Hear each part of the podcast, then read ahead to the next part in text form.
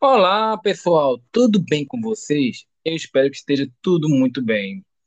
Hoje vamos é, debater mais uma atitude facilitadora que Carl Roger desenvolveu durante sua vida inteira, que é a consideração positiva incondicional. Hoje é, quero dar um aviso para vocês antes, né, de a gente começar. Na nossa página Dialogando Teórico e Prático e Psicóloga é, ponto Darila Paixão.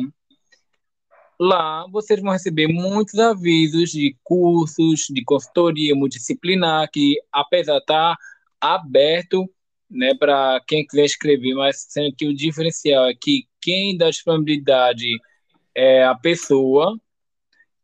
E vamos lá ao tema. A consideração positiva incondicional para Roger significa um sentimento efe, é, efe, fusivo e positivo, sem reserva e sem avaliações. A expressão que passamos é a, a empregar para isto é a atenção positiva e incondicional.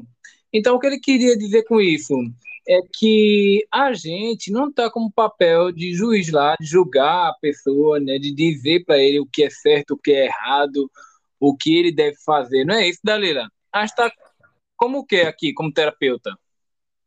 Isso. É quando o cliente vivencia, é quando o terapeuta, né, vivencia e aceita tudo que o cliente é, né? E esse processo todo vai facilitar na mudança do cliente, né? É, eu vejo muito a consideração positiva e condicional como a capacidade, né, do terapeuta de aceitar o seu cliente dentro dos sentimentos, dentro dos pensamentos e dentro das atitudes dele, independente de quais sejam, né? E assim, abre um parêntese ressaltando sobre isso, que é importante, né, que o psicoterapeuta tenha claro o que é seu e o que é do outro, né? E outro parêntese que eu trago é que mesmo que o terapeuta aceite tudo que o cliente traz, tudo que seja do cliente, não significa que ele é, concorda com tudo. Aceitar é diferente de concordar. Exato, Dalila, porque o que pode ser bom para a gente não pode ser bom para o outro, né? Isso, Dalila. Porque muitas vezes a gente acha que é, a gente dando um, alguma experiência nossa vai resultar em algo positivo para o nosso cliente, mas não vai, tem que respeitar essa distância. E uma coisa que eu sempre gosto de dizer é o que é, a gente nunca deve dizer o que a gente acha, e sim o que o cliente acha. Por quê?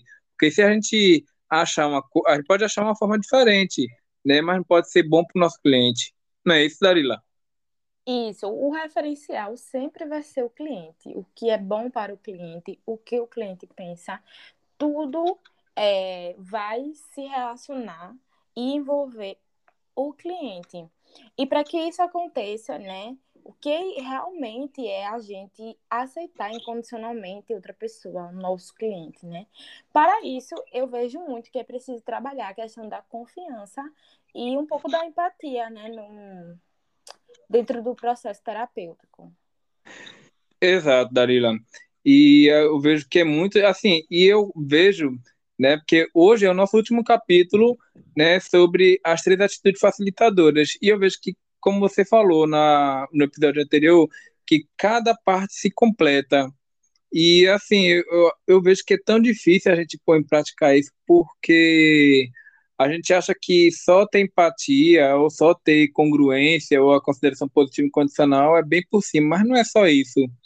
É muito mais profundo, é muito mais forte. A gente tem que ter um bom relacionamento com o nosso cliente.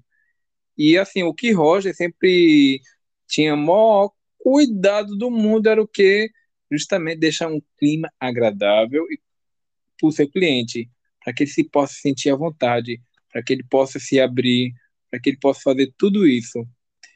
Então, pessoal, é isso.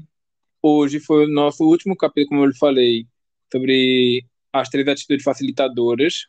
Os próximos virão por aí.